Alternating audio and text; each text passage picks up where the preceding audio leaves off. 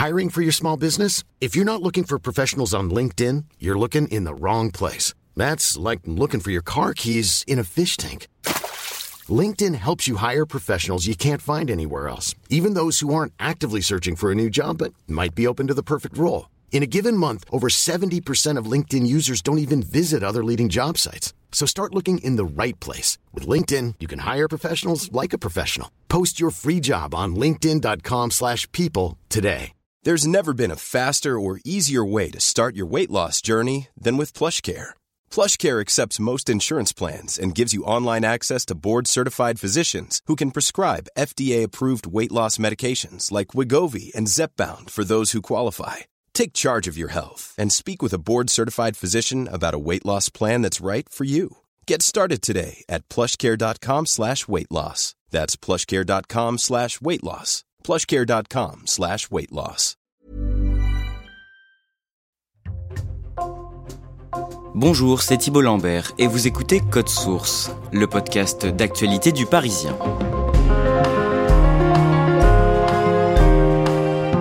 La chaîne télé la plus regardée de France, TF1, a peur de perdre sa position de leader.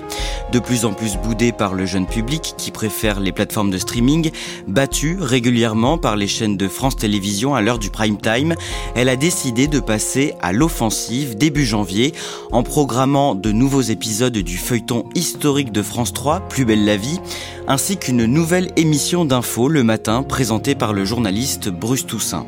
Alors comment la une s'est-elle retrouvée fragilisée ces dernières années La stratégie du nouveau patron, Rodolphe Belmer, est-elle en train de porter ses fruits? Élément de réponse avec Kevin Boucher et Benoît d'Aragon, journalistes médias au service culture du Parisien.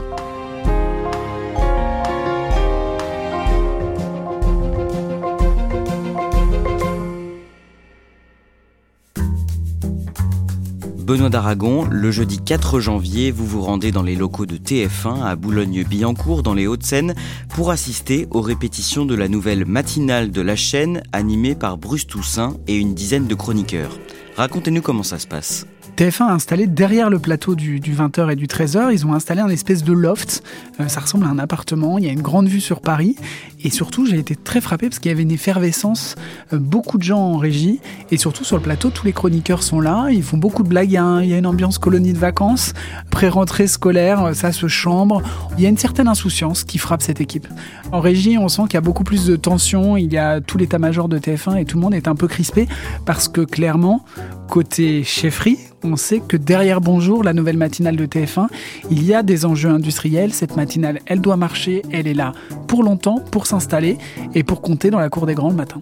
Alors on va voir ensemble dans ce podcast pourquoi TF1 a choisi de lancer cette nouvelle émission et plus largement pourquoi elle a peur de perdre sa place de leader dans le PAF. Kevin Boucher, historiquement, la chaîne, privatisée en 1987, a un surnom. On parle de la première chaîne d'Europe. Pourquoi ça? On parle de première chaîne d'Europe parce qu'elle est celle qui réalise les plus grosses parts de marché. Plus de 40% de parts de marché dans les années 90, c'est monstrueux. Et c'est une part de marché quand même qui se réduit au fil des années. On est à 30% dans les années 2000. Elle reste première chaîne d'Europe. Attention, aujourd'hui, on ne parle plus de TF1 première chaîne d'Europe, mais de TF1 première chaîne privée d'Europe, puisque à la faveur aussi d'une concurrence grandissante, elle est devancée sur le continent par la BBC One, par exemple, en Angleterre, qui est une chaîne publique, elle. Pourquoi est-ce que c'est important d'être sur la première marche du podium? Bah, Ce statut de leader, il est euh, hyper favorable économiquement parlant. TF1, c'est une chaîne privée qui dépend de la publicité. Son financement vient de cette publicité. Et forcément, quand on est numéro un, ça veut dire qu'on a le plus de public possible. Eh ben, les annonceurs, ils voient ça, ils se disent notre publicité va parler à davantage de personnes sur TF1 que sur une autre chaîne. Donc TF1 est en position de demander plus d'argent pour ses pubs. Benoît d'Aragon, qu'est-ce qui permet à TF1 de rester leader dans les années 2000 puis 2010, malgré l'apparition du câble, de la TNT ou encore de Netflix? Parce que en étant première chaîne d'Europe, TF1, ils ont beaucoup de moyens, beaucoup plus de moyens que France Télévisions ou que M6. Donc du coup, quand un producteur a un bon format, une bonne émission, ou quand euh, un producteur de cinéma a un bon film avec des grands acteurs, bah, il va voir en priorité TF1. Et donc TF1, pendant toute la décennie 2000-2010, elle va signer tous les films de Danny Boone, elle va avoir les meilleures séries américaines, elle va signer un gros contrat avec Endemol qui lui permettra de lancer Star Academy, euh, Secret Story, Colanta. Voilà, quand il y a un format, une grosse émission, c'est vers elle qu'on se tourne. Et du coup, bah oui, pendant ces deux décennies, elle a les programmes les plus populaires. Elle a aussi le, JT le plus regardé d'Europe parce qu'il y a un réflexe, un réflexe qui est lié au fait que les téléspectateurs apprécient les, les personnalités de TF1 et elle est capable de faire l'événement. Les téléspectateurs, dès qu'ils entendent parler d'un nouveau programme, ils ont une curiosité de savoir ce que TF1 va leur proposer. Il y a, disons, une relation de confiance entre TF1 et ses téléspectateurs. En 2016, un nouveau PDG arrive à la tête de la chaîne, Gilles Pélisson, venu du groupe Accor. Qu'est-ce qu'il impulse comme nouveauté? Sa première grosse décision, c'est de faire venir Yann Barthès, qui est la star de Canal+, sur euh, TF1, sur TMC plus précisément, qui est la petite chaîne du groupe. Donc voilà, c'est un gros coup. Et il voulait justement rappeler que TF1 fait l'événement et que les plus gros talents de la télévision, ils doivent être sur TF1. Et donc il va le rappeler avec ce débauchage un peu spectaculaire. Quelques mois plus tard, il va embaucher Camille Combal, qui vient lui aussi de C8 du groupe Canal+. Donc voilà, il veut avoir une Dream Team, que les meilleurs animateurs de France soient sur ses antennes. On fait un saut dans le temps. Au mois de mai 2021, les patrons de TF1 et d'M6 annoncent qu'ils travaillent sur un projet de fusion entre les deux groupes. Kevin Boucher, quel est le but de ce mariage? Face à une concurrence grandissante, face à l'émergence de nouveaux acteurs, on pense à Netflix, Amazon, Disney, et face aussi à une fuite hein, du public vers ces plateformes, vers YouTube aussi, eh ben, ils se disent qu'il faut créer un vrai leader français, qu'il faut pouvoir euh, mutualiser les forces et aussi pouvoir peser en Europe euh, avec un acteur important du secteur et ne plus être d'un côté TF1 qui marche très bien et qui est important, et de l'autre côté M6. Ils espèrent en fusionnant pouvoir avoir plus de poids sur les négociations pour les droits sportifs, par exemple, qui sont de plus en plus chers, et pouvoir cette fois-ci apporter des vraies grosses offres sur la table et ne pas laisser ce petit marché partir chez Netflix ou partir chez Apple qui eux ont des euh, budgets colossaux. L'année suivante, le jeudi 1er septembre 2022, toutes les chaînes et le service de replay du groupe TF1 disparaissent de l'offre réservée aux abonnés de Canal+. Les deux groupes n'ont pas réussi à s'entendre sur des droits de distribution. Ça a quelles conséquences ça pour TF1 bah, ça a quand même de grosses conséquences à l'époque pour TF1. C'est un conflit qui dure pendant deux mois et c'est important parce que TF1 reconnaît perdre à ce moment-là 8 à 10% de son audience chaque jour parce qu'en fait, Canal+, c'est pas juste un abonné. Canal+, euh, c'est aussi TNT Sat, c'est-à-dire ces gens qui reçoivent la TNT par le satellite, et ça concerne plusieurs millions de foyers qui, pendant deux mois, sont privés de TF1.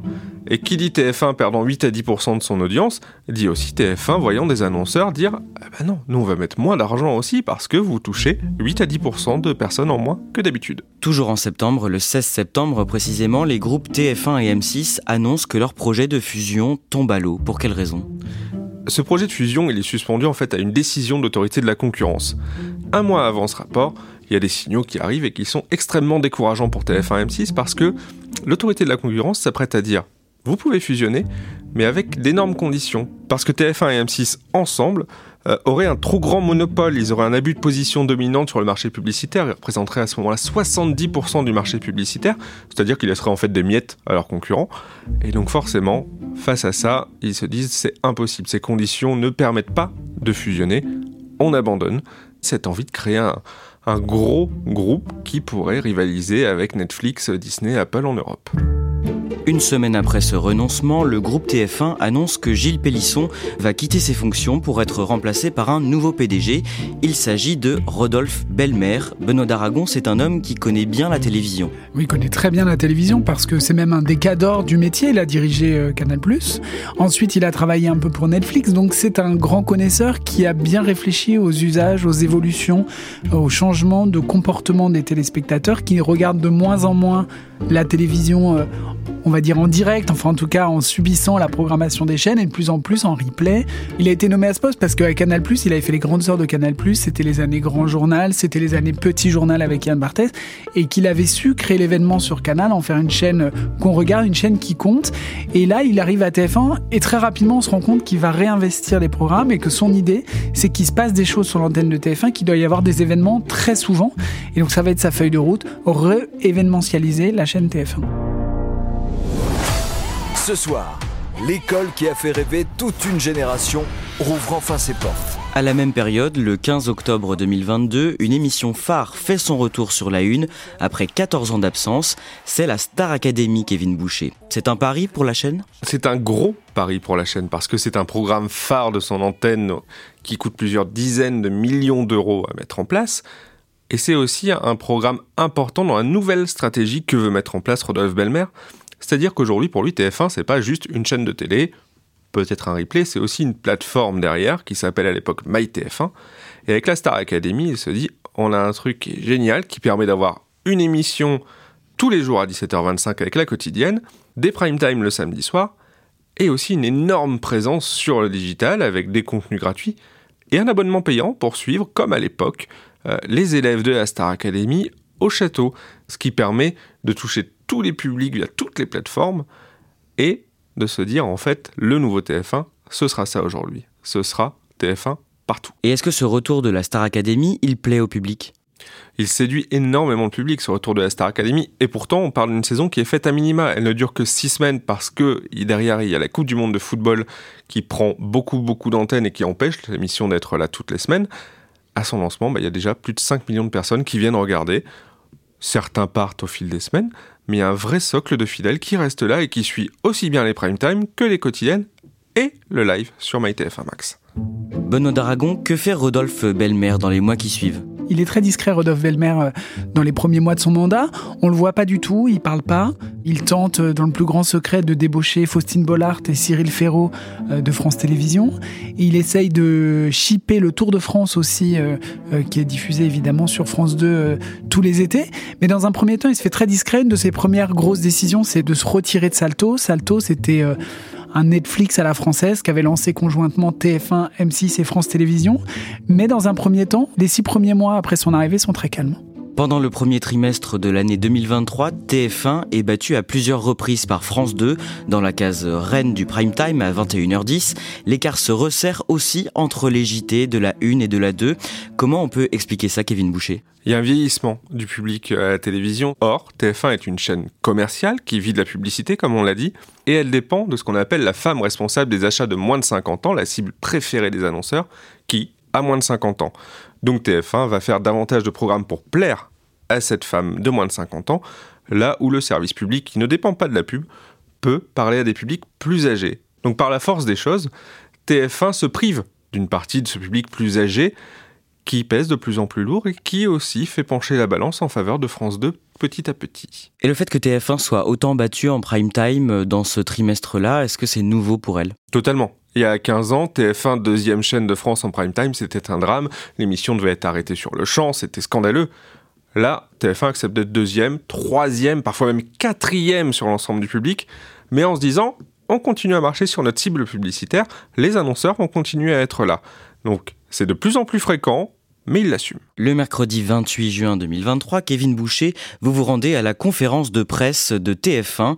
Rodolphe Belmer doit annoncer les nouveautés à venir pour la rentrée, mais elles ne sont pas nombreuses. Euh, c'est même un euphémisme, hein. c'est-à-dire qu'on apprend qu'il y a une série en préparation avec Patrick Bruel et Natacha Lindinger, et à côté de ça, en fait, on savait tout ce qu'il y avait. Parce que, bah voilà, on, on, a une nouvelle saison de la Star Academy qui a marché, c'était déjà annoncé, une nouvelle saison de Colanta on le savait. De Danse avec les stars, on le savait aussi. Et en fiction, c'est la même chose. On nous dit une série avec Julien Doré qui avait déjà été annoncée, une nouvelle saison de HPI, oh quelle surprise vu le carton. Donc tout le monde reste sur sa fin. La communication, la direction de la chaîne nous dit c'est génial, il y a plein de nouveautés.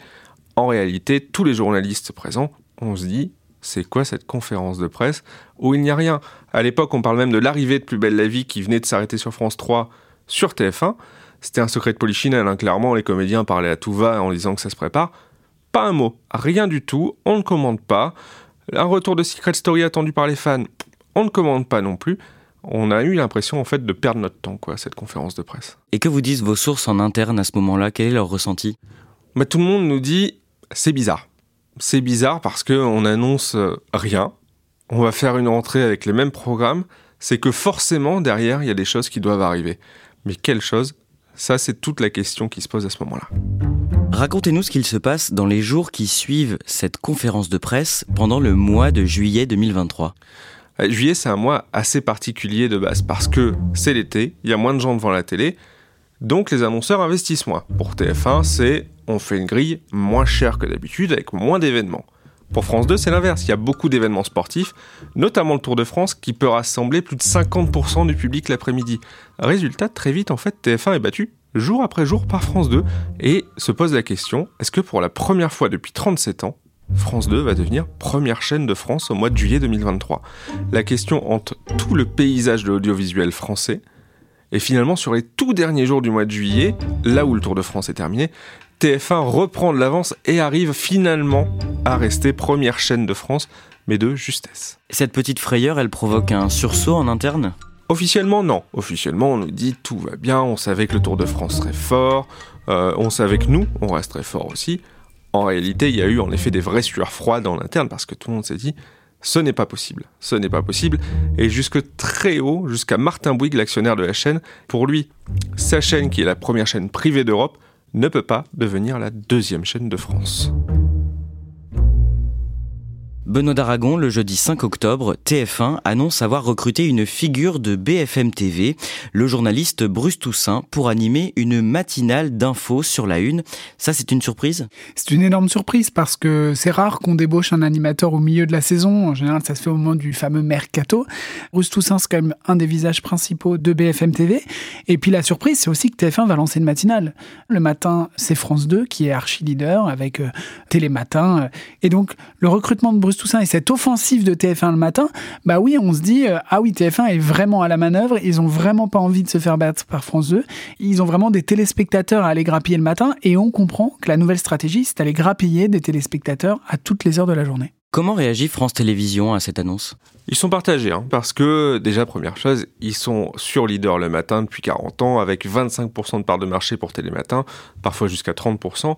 Donc voir arriver un nouveau concurrent euh, sur leur créneau, D'autant plus qu'ils se disent que c'est TF1, donc c'est une machine solide qui va avoir beaucoup, beaucoup, beaucoup de communication autour de son lancement, et que ça peut potentiellement déstabiliser Télématin. Mais en même temps, ils se disent que c'est une machine qui a quasiment 40 ans, Télématin, qui est installée, qui a vu l'émergence des chaînes d'information et des matinales de BFM TV, de CNews, et qui finalement est toujours là, toujours largement leader le matin. Donc ils se disent, attendons de voir, mais pour l'instant, continuons sur notre lancée. En décembre, Kevin Boucher, vous vous rendez à Marseille sur le plateau de tournage de Plus belle la vie, le feuilleton historique de France 3 qui est relancé par TF1, qui doit être programmé à partir du mois de janvier. Pourquoi relancer un tel programme?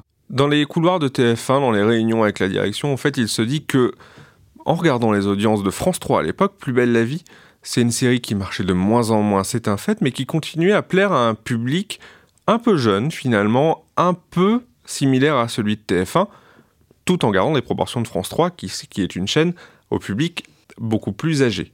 Donc ils se disent, si on y touche, si on la rajeunit, si on met des nouveaux comédiens, si on fait une nouvelle intrigue, on peut en faire quelque chose de plus TF1 compatible.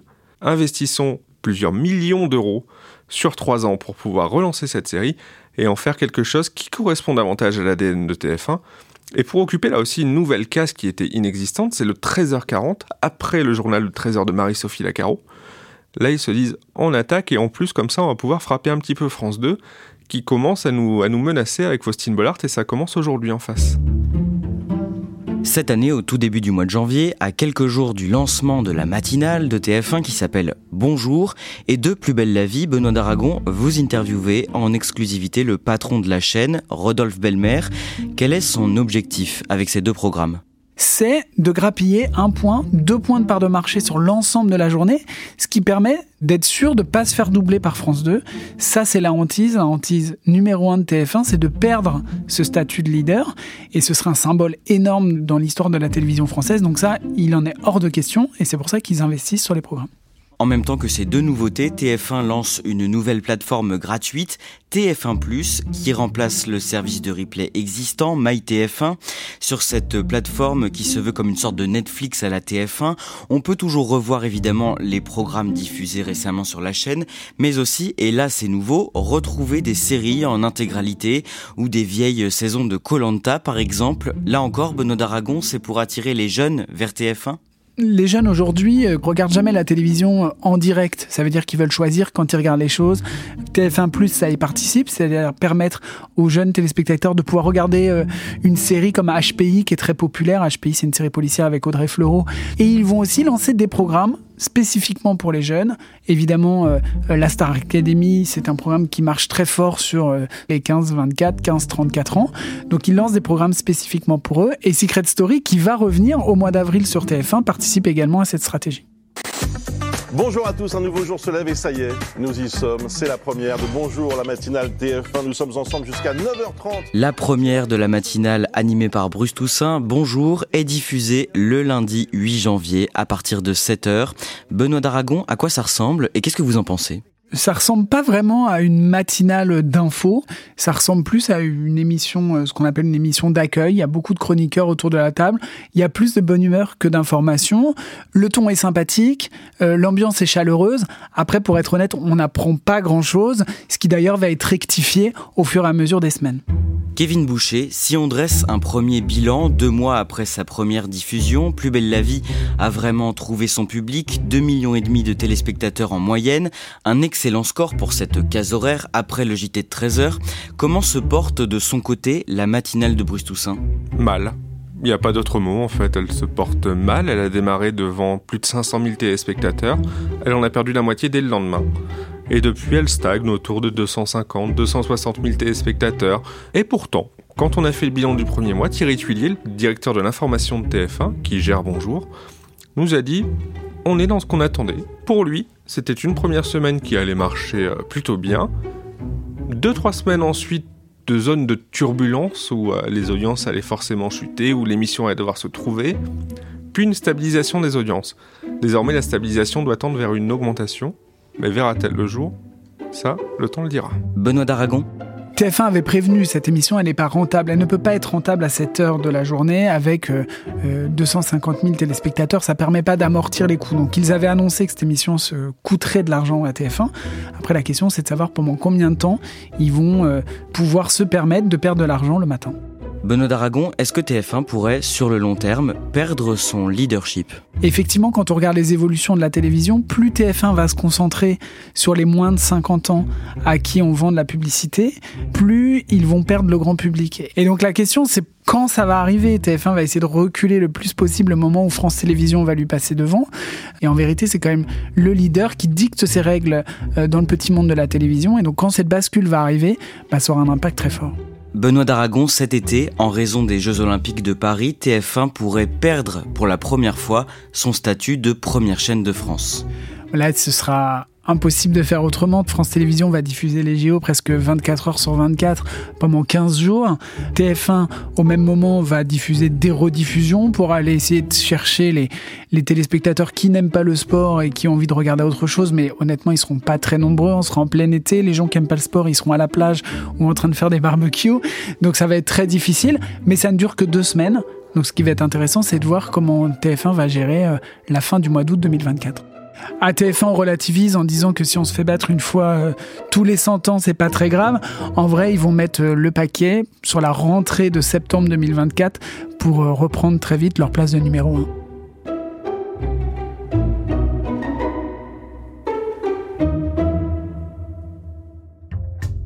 Merci à Kevin Boucher et Benoît d'Aragon. Cet épisode de Code Source a été produit par Barbara Gouy et Raphaël Pueyo, réalisation Julien Moncouquiole. Si vous aimez Code Source, parlez-en autour de vous, abonnez-vous sur votre plateforme audio préférée, laissez-nous des petites étoiles ou un commentaire. Allez découvrir également les deux podcasts hebdomadaires du Parisien, Crime Story et Le Sacre. Crime Story, c'est une affaire criminelle racontée chaque samedi. Et dans Le Sacre, retrouvez l'interview d'un ou une médaillée d'or olympique en ligne le mercredi.